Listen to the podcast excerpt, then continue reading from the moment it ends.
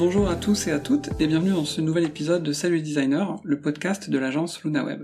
Ici Benoît, UX Researcher, et je suis avec Guirec, notre UX Writer, une nouvelle voix dans ce podcast. Bonjour Guirec. Bonjour Benoît. Avant de commencer, merci au bel accueil que vous avez fait aux deux premiers numéros de cette nouvelle saison avec Célia Audan et Frédéric Bordage. Ça nous incite vraiment à continuer à vous proposer de belles rencontres. Et une belle rencontre, c'est justement ce que l'on vous propose aujourd'hui, puisque nous avons le plaisir de recevoir aujourd'hui Mélissa Cancelier, neuroscientifique. Elle a commencé sa carrière dans la recherche, puis dans le domaine du jeu vidéo. Aujourd'hui, elle poursuit sa carrière à Montréal au sein de Samsung Ads. Bonjour Mélissa. Bonjour. Alors Mélissa, peux-tu te présenter en quelques mots pour ceux et celles qui ne te connaissent pas encore? Alors, en quelques mots, je suis une, euh, une scientifique qui a donc euh, étudié les neurosciences parce qu'elle adorait les dauphins. Euh, et puis, donc, je me suis beaucoup intéressée au cerveau ensuite, ce que j'ai pu faire, c'est de me rediriger vers le marketing et le business après des, voilà, des expériences en recherche. Et aujourd'hui, je suis une Française à Montréal depuis bientôt deux ans. qui vient d'entrer dans une énorme entreprise qui s'appelle Samsung, euh, et qui fait des téléphones, entre autres. Mais je suis dans la division euh, Ad Tech, pour ceux qui connaissent.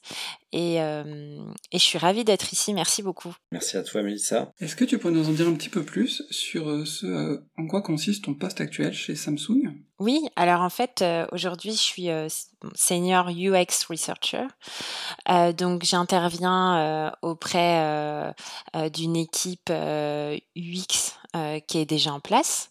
Et donc, mon rôle, c'est vraiment de collecter des données utilisateurs et de les mettre au service donc des product managers, des designers et même du, du management pour pouvoir faire prendre des décisions qui sont donc centrées utilisateurs, mais aussi basées sur des données tangibles. Très bien. Alors dans les entreprises, il y a de nombreux intitulés, de nombreux postes différents qu'on peut retrouver, comme UX spécialiste, UX stratégiste, UX leader, senior UX researcher. Euh, qu'est-ce que ça t'inspire tous ces intitulés de postes et qu'est-ce que ça représente pour toi? Alors effectivement, j'ai occupé euh, bah, plusieurs postes euh, UX. Bon, pas celui du UX designer puisque je n'ai pas la chance de savoir designer. j'ai pas du tout de background pour faire cela, même si je me suis parfois aventurée à prototyper. Ça c'est pas forcément avéré concluant. mais donc ces, ces titres en fait, donc de spécialiste, stratégiste, leader ou researcher, en fait, ils ont ils ont vraiment été dépendants des contextes UX dans lesquels je suis arrivée, c'est-à-dire en fonction des environnements avec des, équipes plus ou moins déjà familières avec l'approche UX, et puis après, en fonction des besoins qui, qui étaient issus de cette familiarité ou pas d'ailleurs, et aussi des besoins directs mmh. avec les équipes en question. Donc, bah, typiquement au tout départ, donc en tant qu'UX spécialiste à l'époque, donc chez Ubisoft, il s'agissait vraiment de, de commencer à, à, structurer euh, voilà une, expertise euh, pour l'organisation. Donc c'était vraiment euh, à des stades, on va dire, relativement précoces du, du développement de l'UX chez, chez Ubisoft, où là on est encore voilà encore dans des dans, dans l'expérimental, à essayer de faire des, des cas d'études. Donc j'étais au département stratégie d'innovation et l'idée c'était d'aller euh, tester l'approche, d'aller tester des outils de l'approche pour pouvoir euh, euh, un petit peu comprendre le, le, cadre qui serait le plus pertinent à développer dans les productions de jeux. Donc euh, ça a été plein d'expérimentations, notamment en externe, euh, avec des startups, euh, dans le milieu un petit peu académique pour du soutien sur tout ce qui est théorie, etc. Et puis ensuite avec des, des, petits bouts de production de jeux mobiles, puis après des bouts de production de gros jeux, jusqu'à voilà pouvoir se sentir prêt à aller, à aller se frotter au triple A. Donc euh, euh, tous ces postes, euh, c'était vraiment dépendant du contexte. Donc spécialiste au début, stratégiste, bah voilà, une fois qu'on a on a l'expertise, que ça paraît cohérent, que ça paraît pertinent, que ça paraît aussi adapté à l'entreprise. Donc dans ce cas-là, on peut aller essayer d'aller implémenter ça donc dans des productions. Donc ça, c'était l'objet de mon poste à l'édito. Leader, donc ça c'était chez Forestia. Donc là on était dans un contexte qui était avec une maturité UX, je dirais bourgeonnante en étant indulgente. et donc l'idée c'était d'aller plutôt sensibiliser, évangéliser au sens voilà, sensibiliser du, du terme, euh, en ayant certes des études de cas. Je pense que typiquement, euh, là, je pense que le gros challenge, c'était euh, l'alignement entre les personnes qui savaient ce que c'était que l'UX et qui étaient donc convaincus de la valeur ajoutée, et sur le terrain, du coup, beaucoup d'ingénieurs automobiles qui ne s'étaient pas, qui n'étaient pas du tout prêts en fait à, à pouvoir porter ces changements et euh, parfois, euh, on, a, des fois des, on va dire des, des, décalages aussi euh, de maturité UX. On peut avoir un top des top managers qui sont hyper conscients et qui vont dire ah, c'est bon, on peut y aller, on est prêt, on met les moyens, mais après sur le terrain, il y a du travail à faire. Et parfois, ça vient du terrain et les top managers prennent encore des décisions sans être centrés utilisateurs. Donc là, c'était vraiment le, le terrain. Et puis là, donc chez Samsung, pour le coup, donc là, il y a un framework qui est bien en place.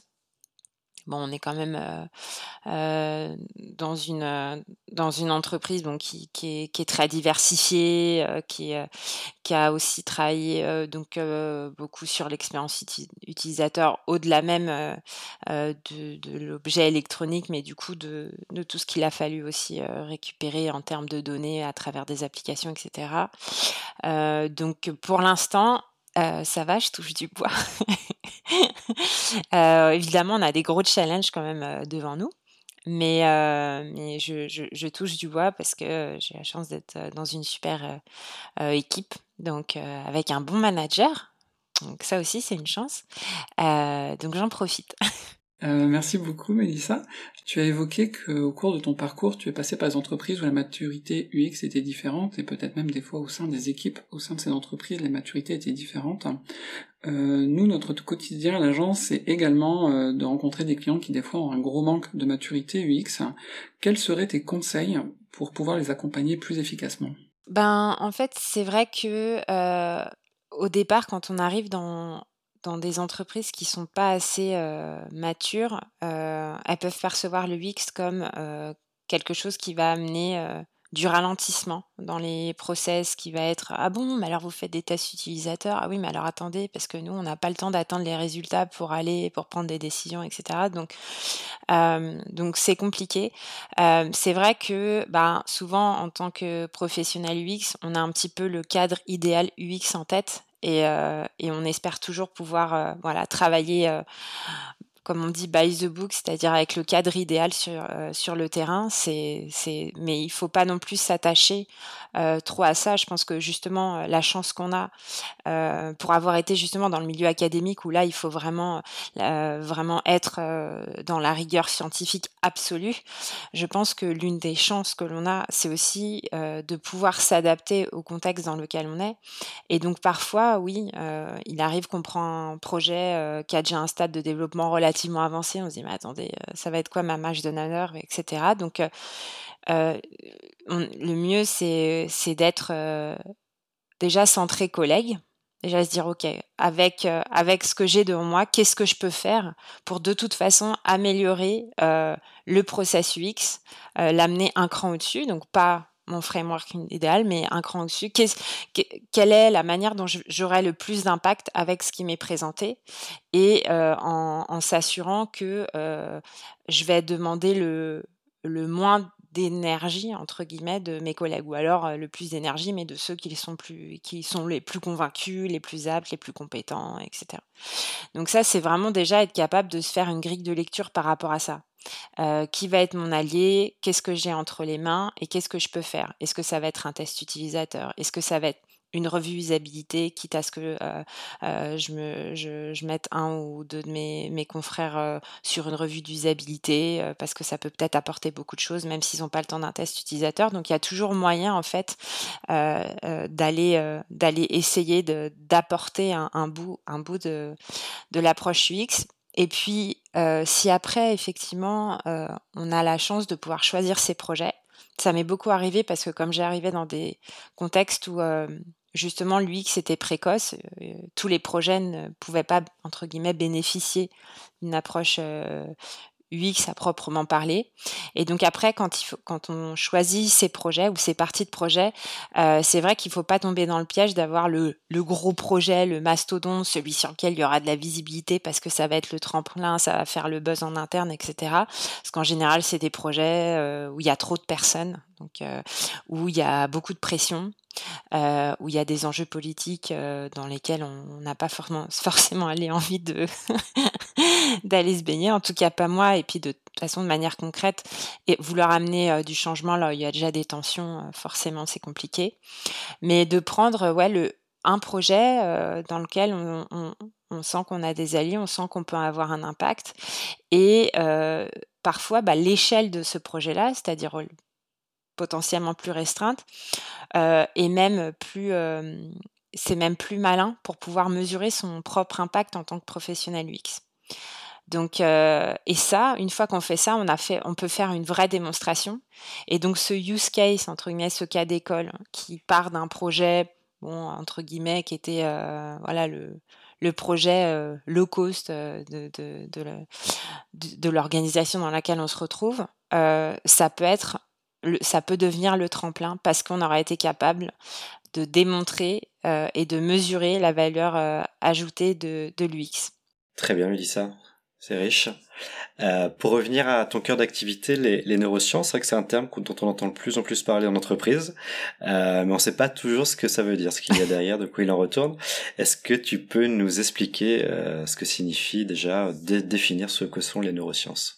Alors, les neurosciences à base, donc euh, neuro, le système nerveux, science, l'étude 2. Donc, c'est l'étude du système nerveux. Le système nerveux, il comprend donc le système nerveux central, moi l'épinière cerveau et euh, tous les nerfs euh, que, l'on a dans, dans le corps. Aujourd'hui, quand on en entend parler en entreprise, on va surtout parler bah, des neurosciences cognitives, donc qui s'intéressent au fonctionnement de l'esprit, donc centré sur effectivement le cerveau. et en fait, on peut avoir beaucoup beaucoup, beaucoup, beaucoup de, de, disciplines ou en tout cas de déclinaisons de l'application des neurosciences en entreprise. Euh, quand je travaillais en innovation, on a travaillé sur de l'intelligence émotionnelle, par exemple, dans les environnements collaboratifs. Donc on est très loin, euh, d'une certaine manière, euh, de l'UX avec les principes de sciences cognitives qui permettent de s'assurer qu'on a une bonne utilisabilité de l'interface. donc aujourd'hui, on, en entend beaucoup parler dans l'entreprise, aussi bien parce que euh, c'est utile dans, dans, un champ donné. Donc, par exemple, dans l'expérience utilisateur, bah, concrètement, ça vient de là. Hein. Donc Don Norman, le, papa de l'UX qui a probablement déjà été évoqué chez vous, bah, c'est un chercheur en sciences cognitives qui a amené donc chez Apple dans le début des années 90, qui a extrait aussi en partie les les processus de sciences cognitives qui allaient être pertinents pour développer une expérience utilisateur.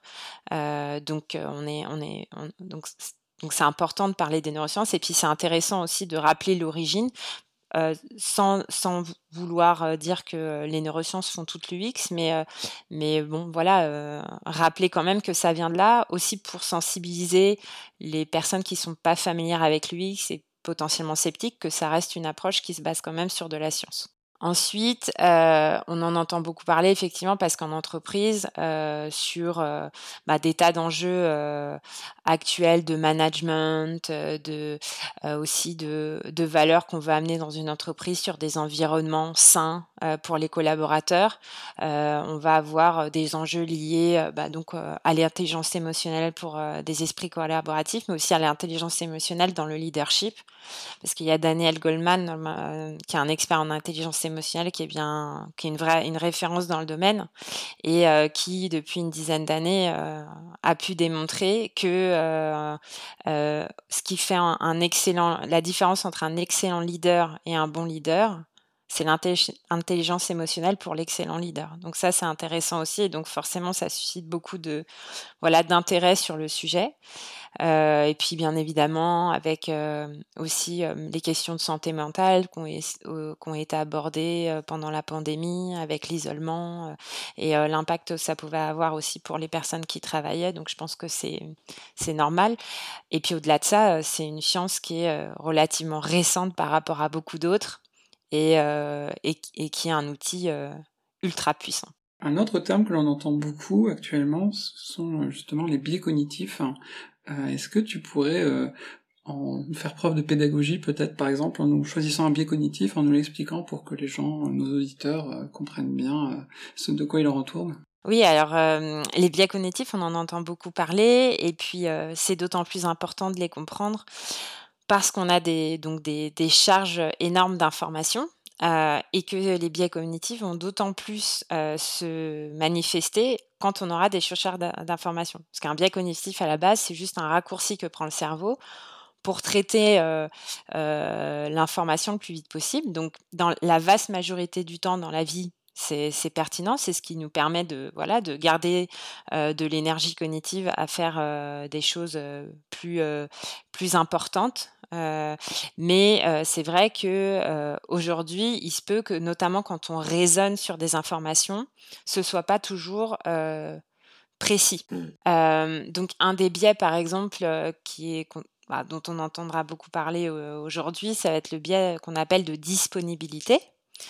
Donc le biais de disponibilité, c'est le biais qui consiste à se baser qu'à des informations qui sont rapidement disponibles dans le cerveau, pour faire un raisonnement général sur une situation ou sur voilà, une idée, la manière dont on se représente quelque chose, un fonctionnement dans la vie sociétale notamment. Donc ça, c'est ce qu'on appelle le, biais de disponibilité.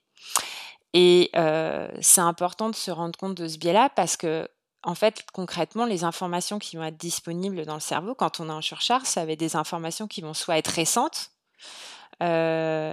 et ou avoir une charge émotionnelle forte. C'est-à-dire que ça ne va pas forcément être des informations qui relèvent d'une réalité statistique, mais plus le dernier truc qui a fait le buzz ou le dernier truc dont on se rappelle. Mais en général, le dernier truc dont on se rappelle, vu que le cerveau se rappelle plus de ce qui a été chargé émotionnellement, ça peut être le dernier truc qui a fait le buzz, puisque les buzz en général, ils, ils sont relativement choquants ou très drôles, mais en tout cas, ils ont souvent une charge émotionnelle qui est associée, et c'est d'ailleurs ce qui ce qui leur permet de faire le buzz. donc bah là, typiquement, je crois que c'était la semaine, il y a deux semaines, il y a eu donc une vidéo qui a commencé à, vraiment faire le buzz sur l'agression d'un homosexuel par, par, voilà, par un groupe de jeunes. Et donc évidemment, c'est choquant, ça clairement je ne le remets pas en cause.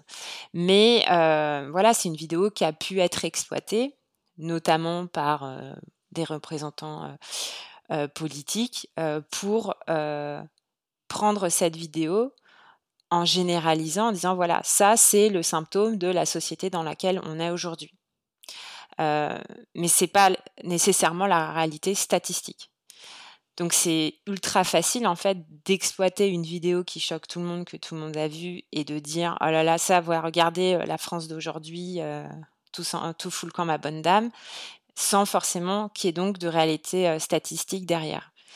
Donc ça, c'est quelque chose auquel il faut faire très attention parce que parce qu'effectivement, les connaissances en neurosciences dont on parle, ou en tout cas de, techniques de communication, elles sont maîtrisées par beaucoup de, personnes qui ont voilà, des, postes, des ambitions, ou en tout cas les moyens de pouvoir les appliquer. Mais c'est important, je pense, en tant que citoyen du monde, hein, de pouvoir être conscient de ses biais, puis de garder cette pensée critique, entre guillemets, qu'on nous prend en otage en exploitant de, de, de tels de buzz et de telles voilà, de telles représentations à charge émotionnelle pour nous faire changer la vision d'un monde qui, qui n'est peut-être pas aussi mauvaise, aussi stressante, aussi insécurisante qu'il le faudrait. Euh, c'est aussi quelque chose qui est important dans les builds de filtres dans lesquels on évolue aussi sur les applications. Euh, parce que quand on a donc, ces bulles de filtre, euh, c'est-à-dire le fait euh, de ne pas se rendre compte que finalement, quand on navigue à travers des applications ou des réseaux sociaux, on a quand même des algorithmes qui font en sorte que les contenus qui nous sont exposés sont quand même euh, de plus en plus calqués sur nos intérêts. C'est important de se rendre compte que c'est aussi cette réalité partielle qui nous est exposée qui va nous, nous, nous mener à avoir des raisonnements qui vont être très différents euh, même d'amis qu'on peut qui peuvent nous sembler euh, proches, euh, parce qu'ils auront été dans une dans une voie un petit peu différente par rapport à des algorithmes. Et, et donc ça, c'est important aussi pour garder un petit peu cette cette tolérance de l'autre qui a pu soumis à être à être soumis à une réalité qui est complètement différente, mais qui en fait n'est qu'une réalité partielle différente de notre réalité partielle à nous si je comprends bien tes mots, pour caricaturer, pour se prémunir de, de tel biais cognitif, euh, une personne de droite devrait lire la presse de gauche et vice versa. Complètement. Mais comment on fait, comment on habitue notre cerveau à ça? Parce que pourquoi me forcer finalement à aller contre ma nature? C'est pas d'aller contre sa nature, c'est euh, d'aller euh, enrichir. C'est-à-dire que tu vois, même euh, même pour pouvoir argumenter, parce que argumenter, c'est pas forcément être en conflit d'ailleurs. Euh, justement, c'est en, en se mettant à la place de l'autre, en comprenant euh, les idées euh, qu'il souhaite porter, que tu peux aussi enrichir ton raisonnement. Bon, bah moi j'ai une sensibilité de gauche, voilà, je vais pas vous le cacher, hein, c'est comme ça. Mais il y a quand même, un, si vous voulez, un intérêt à comprendre en fait à quelle audience on a affaire, parce que c'est aussi important de ne pas dénigrer ce que vont chercher les gens dans un courant politique. Même si on n'est pas d'accord avec ce courant politique, même si il y a des techniques de communication qu'on peut trouver abjectes, etc. c'est important aussi de, ne pas avoir comment en tout cas un, un, dédain vis-à-vis de l'audience et ça passe aussi par comprendre le, message qui est entendable, le, message qui, euh, permet de, euh, de, faire en sorte qu'il y ait une adhésion et euh, faire un peu de l'UX en gros et comprendre, mais en fait, c'est quoi leur, leur, leur, pain points, qu'est-ce qu'ils vont chercher, c'est quoi le problème qu'ils essaient de régler, et après d'être d'ailleurs plus apte à argumenter, et, ou en tout cas plus apte à caractériser ce qui fait que la, la, gauche est la gauche ou la droite est la droite ou pas. Euh, donc pour moi, c'est s'enrichir. C'est pas. Euh, je, je, peux comprendre qu'en termes de d'atmosphère ou de forme, euh, parfois c'est voilà, c'est pas attrayant, mais dans le fond, je pense que c'est quand même, ça reste quand même très intéressant. Mmh. Je comprends mieux. non, mais c'est important parce que c'est aussi ce qui fait qu'il faudrait pas que ça, ça divise. Ça. C'est vrai qu'aujourd'hui, le, les informations en fait qui sont portées sur, sur des courants ou des idées, elles sont énormément chargée d'émotions parce que il faut bien aussi qu'elle se fasse une place dans cette espèce de voilà de, de, de, de saturation de, médiatique donc donc faut faire le buzz, donc charge émotionnelle. Donc du coup, on prend de plus en plus de, de, distance avec les autres parce que forcément, on s'indigne d'un côté euh, contre l'autre. Mais euh, je pense que ouais, il faut vraiment, c'est important de s'intéresser au, en fait, du fond de ce que qui est révélé par ça plutôt que le, le, le résultat ou l'effet. Juste, mais en fait, d'où ça vient et comment. Alors c'est ce que j'allais, pour reprendre l'exemple de la presse, mais finalement c'est vrai qu'on est surchargé d'infos à l'extrême on sait bien que les trois quarts euh, n'ont pas une valeur importante dans nos vies. Alors c'est plutôt l'inverse, ça nous, ça nous prend du temps pour rien. Est-ce que plutôt que de lire la presse de gauche quand on est droite et l'inverse, est-ce que finalement il faudrait pas qu'on te coupe tout? Ce serait pas plus simple parfois alors après, c'est intéressant ce que tu dis parce que euh, couper tout parce que ça prend trop de temps. Si tu veux, je suis en partie euh, d'accord avec toi parce qu'effectivement, suivre euh, les, chaînes d'infos non-stop et tout ça, ça prend du temps. Mais lire, ça prend pas forcément plus de temps que ça. Moi, j'essaye de, faire justement le pas en me, coupant un petit peu des, chaînes d'infos. et en, allant plutôt lire. Et je pense qu'il y a justement une, une charge émotionnelle qui est pas la même, qui est peut-être du plus, euh, à la forme des mots, mais qui est pas avec la musique à suspense, ta ta ta regardez la vidéo. Enfin, donc du coup, je pense que ça me permet de garder une certaine forme de recul. Et en fait, ça prend pas tant, tant de temps que ça, parce que des fois, ce qui se passe avec les chaînes d'infos, c'est que pour, pour vous garder engagé. Euh, oui, ça arrive dans deux minutes, dans trois minutes. Ben, ça fait déjà un quart d'heure que j'attends et je sais toujours pas euh, ce qui se passe. Euh, donc, donc en fait, je sais pas ce qui prend le, le, le, plus de temps. Mais en tout cas, pour privilégier ou capitaliser sur sa charge cognitive, moi j'aurais plutôt tendance à aller me dire à aller lire parce qu'un article ça prend quoi? 10 minutes, un quart d'heure? Mmh, C'est juste. Euh, si on revient un petit peu plus sur le thème des technologies euh, et qu'on essaie de se rappeler un petit peu euh, les différentes technologies qui sont sorties ces dernières années, on a un petit peu l'impression que dès qu'une nouvelle technologie sort, cela mène des craintes et des critiques. on peut par exemple prendre les jeux vidéo qui en fait ont été beaucoup décriés par exemple euh, comme une source de violence ou ce genre de choses. La situation s'est, euh, je pense, un petit peu améliorée, mais voilà, on se rend compte que quand il y a une nouvelle technologie, souvent il y a des craintes et des critiques.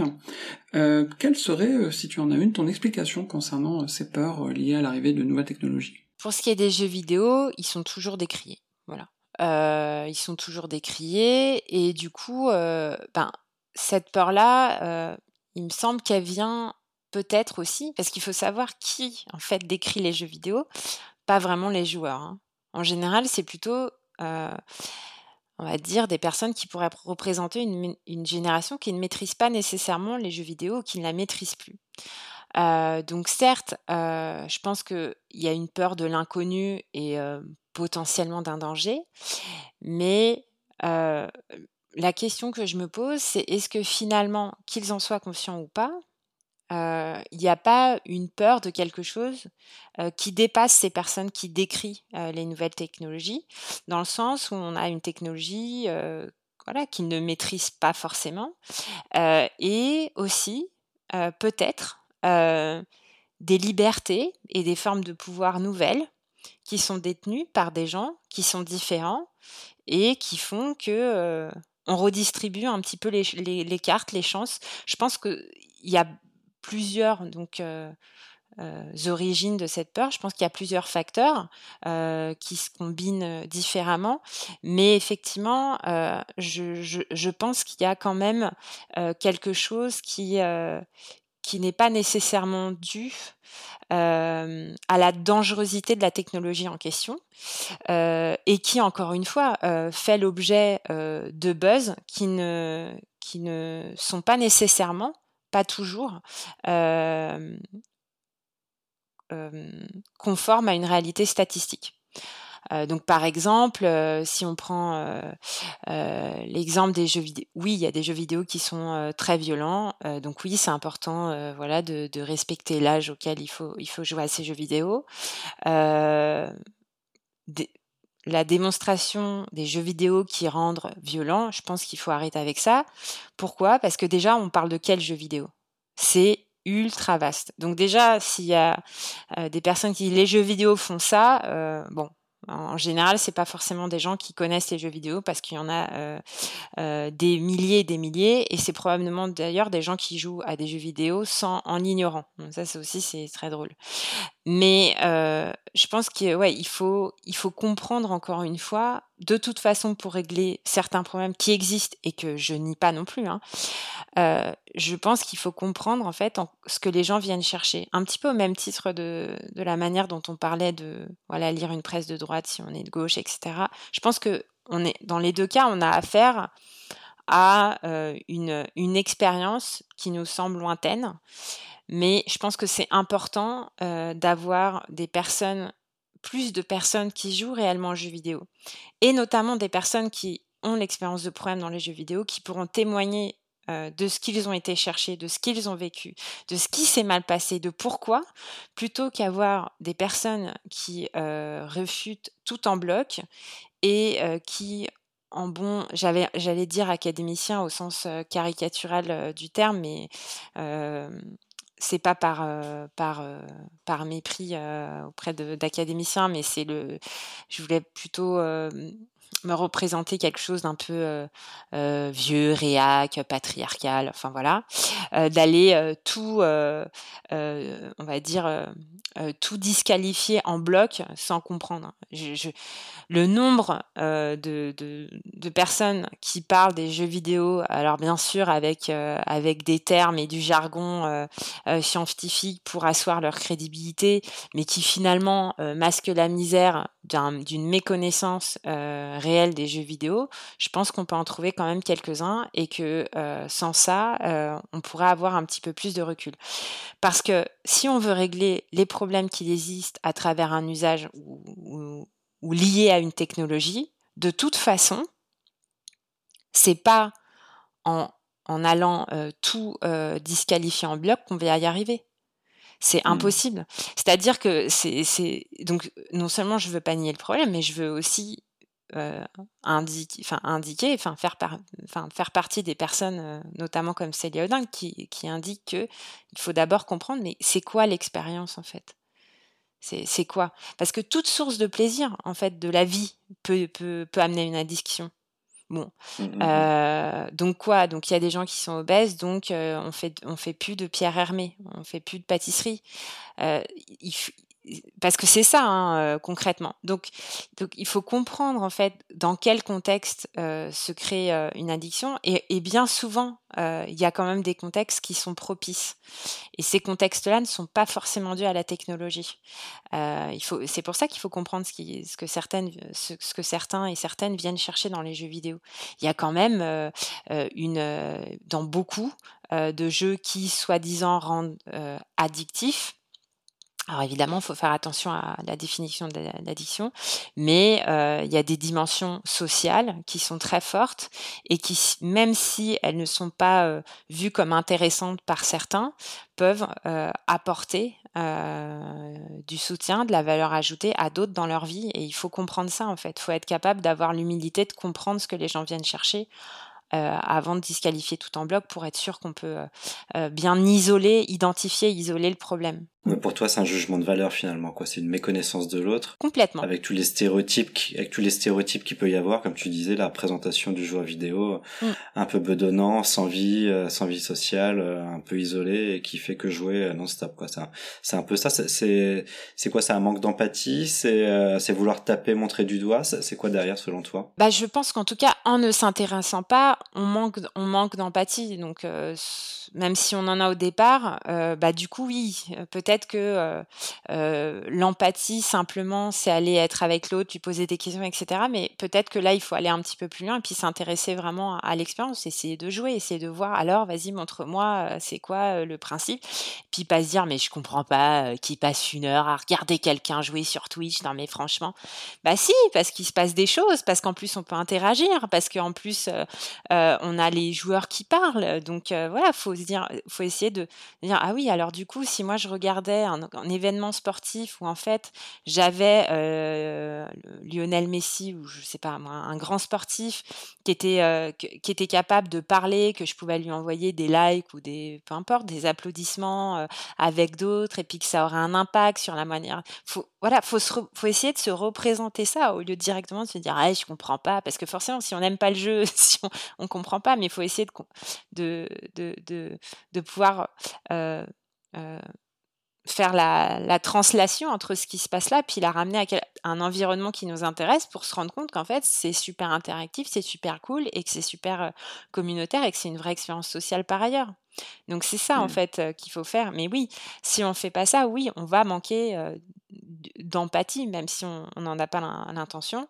Et puis après, de toute façon, encore une fois, il y a une peur qui est faite, qui est liée aussi à voilà, donner des libertés et peut-être, encore une fois, une forme de pouvoir à des des parties de la population qui ne sont pas censées l'avoir quoi. Donc c'est donc par exemple le bike face, donc cette voilà le même cette même crainte, cette même panique morale qu'il y a eu donc pour la littérature, pour le cinéma, pour la télévision, elle a aussi existé pour le vélo parce qu'on voulait pas que les femmes fassent du vélo parce qu'elles auraient une bike face, c'est-à-dire un visage vélo avec des joues qui tombent et des cernes. En fait, c'est quoi l'origine? C'est de peur qu'elle. Alors déjà, le, bon, la peur qu'elles aient les joues qui tombent. enfin bon, bref, déjà, on, on, a déjà affaire à des idéologies, on va dire, bon, pas mmh. nécessairement dans l'air du temps pour être, pour être sympa, mais au-delà de ça, c'était, c'était, c'était oublier la liberté de déplacement que ça pouvait offrir à des femmes qui n'avaient pas nécessairement leur véhicule. Enfin, donc voilà, donc on est vraiment dans. il faut comprendre aussi qu'il y a, il y, a, il y a cette peur-là, cette peur de, voilà, de redistribuer des cartes aussi. J'en suis, je pense que cette peur-là est très forte. J'en parlais à mon père, il me disait: «Mais c'était pareil c'était pareil avec le rock and roll». Euh, j'y avais même pas pensé, parce que c'est même c'est un courant, euh, voilà, c'était pareil avec le rock and roll.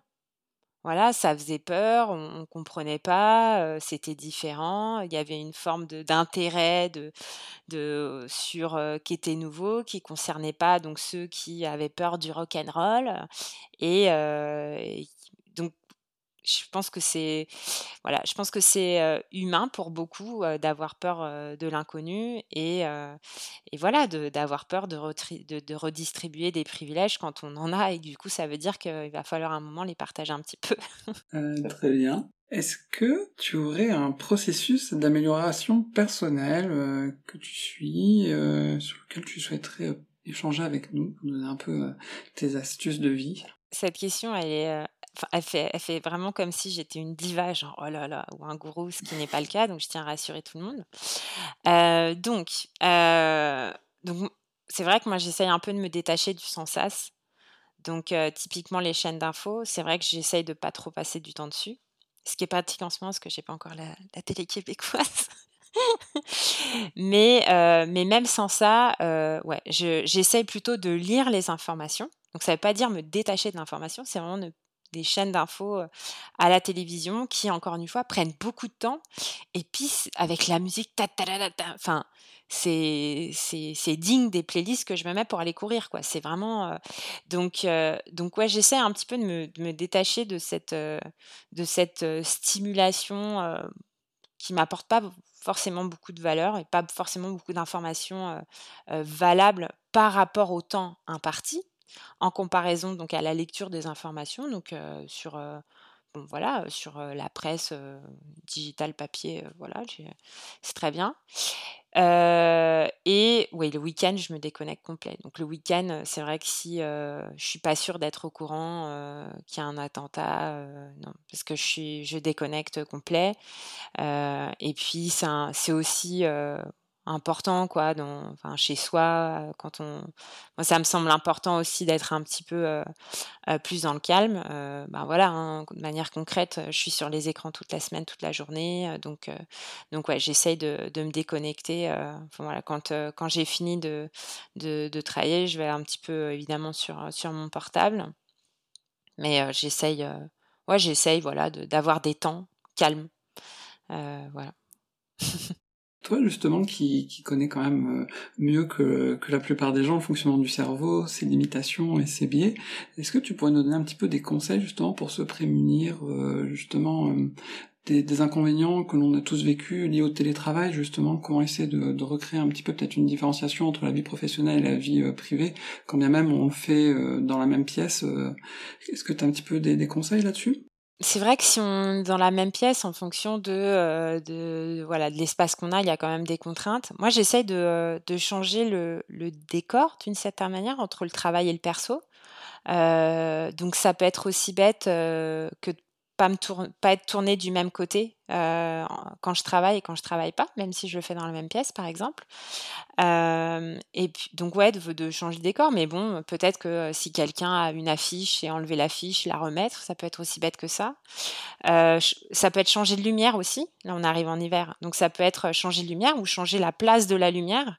Donc c'est vraiment être capable de différencier les contextes. Pour moi, c'est important. Je sais que c'est important mentalement, puis bon, pour le cerveau, c'est un c'est important. Hein, le cerveau est très attaché aussi à l'espace pour, pour voilà, caractériser une, expérience. Donc, c'est important. S'accorder des pauses, bien évidemment, mais là, c'est de la santé physique, hein, mentale évidemment, du coup, mais physique aussi. S'accorder des pauses. Et ça, c'est vrai que c'est on tombe vite dans le piège quand on est en, télétravail parce qu'on peut enchaîner. Hein. On n'a pas allé d'un étage à un autre, donc on enchaîne, on enchaîne. Donc se mettre des pauses, bloquer du temps, ça peut être 5 minutes, 10 minutes, mais au moins de se les bloquer. puis moi, je mets des timers avec mon, mon téléphone. mais ouais, je, me fais des pauses, 5 minutes, 10 minutes, 3 heures. mais voilà, donc on se faire, se faire des pauses. Aller dehors, parce que bah pareil, la, lumière bleue c'est bien, mais il y en a plus. la lumière du jour c'est bien aussi. là en plus encore une fois, on arrive en hiver, donc aller dehors, si, si pendant cinq minutes on va marcher dehors, bah non seulement on aura de lumière, mais en plus on va s'oxygéner. S'oxygéner c'est un peu le fioul du cerveau avec le sucre. donc pas forcément manger des bons parce qu'en général on a assez de sucre, mais, mais en tout cas oui aller oxygéner, voilà, les forces physiques, ça oxygène aussi. Et bien dormir. Bien dormir, bien dormir. Et là encore, ben, la lumière bleue, c'est compliqué. donc, donc c'est facile hein, de dire oui, on arrête les écrans trois heures avant de dormir. sauf qu'en fait, si on a envie de regarder une série ou si on a envie de voilà, c'est un challenge après, si c'est possible, on peut aussi trouver des, mmh, voilà, des, des, moyens de contourner ça. Moi, par exemple, là, j'ai des mmh, lunettes anti-lumière bleue. Donc, la correction est vraiment minime. Par contre, la, le filtre à lumière bleue, il est ultra fort. Et donc, certains opticiens, justement, ils vous montrent avec un, une petite lampe qui envoie une lumière bleue, à quel point du coup ça filtre, c'est-à-dire qu'après il n'y a, a, pas grand-chose qui passe. Euh, donc euh, ouais, ça, si vous avez l'opportunité euh, de, voilà, de refaire vos lunettes, c'est vraiment quelque chose qui n'est pas négligeable du tout, du tout, du tout, du tout, parce que ça a un vrai impact sur le sommeil, la lumière bleue. Enfin, tout le monde peut lire les articles, mais en gros, la lumière bleue, du coup, c'est ce qui va avoir un impact sur la sécrétion de, de mélatonine, qui règle nos rythmes circadiens, donc jour-nuit.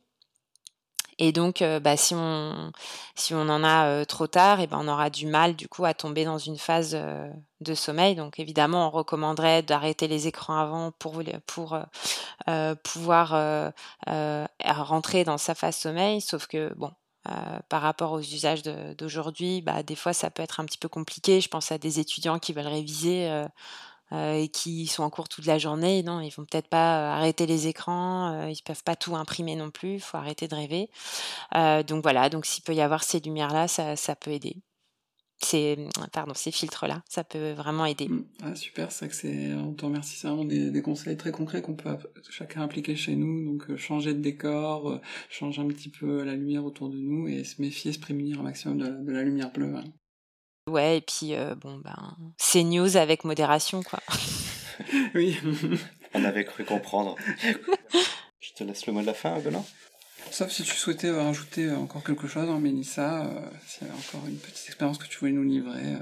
Non, mais c'est intéressant parce que quand on parlait justement, là je vous disais avec pour plaisanter, c'est news avec modération, mais mais ouais, même multiplier. Ce que je veux dire par là, c'est que moi j'y vais juste, enfin, des fois ça m'intéresse de voir, même si à, la limite je ne ferais pas partie de l'audience type, ça m'intéresse d'aller voir en fait ce qui se passe.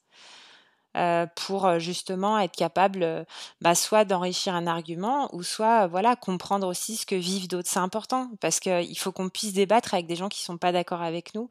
Et je pense que c'est c'est, ça devient de plus en plus difficile de le faire. Je ne sais pas si vous avez eu dans votre entourage des gens qui ont coupé les ponts pendant la pandémie parce qu'il y a quelqu'un qui a posté un truc anti-vaccin ou autre. Mais, euh, mais moi, dans mon entourage, euh, donc pas forcément moi directement, mais dans mon entourage, j'ai eu euh, des, membres de la famille qui ont coupé les ponts avec d'autres ou, enfin un membre de ma famille qui a coupé les ponts avec une autre personne, deux amis.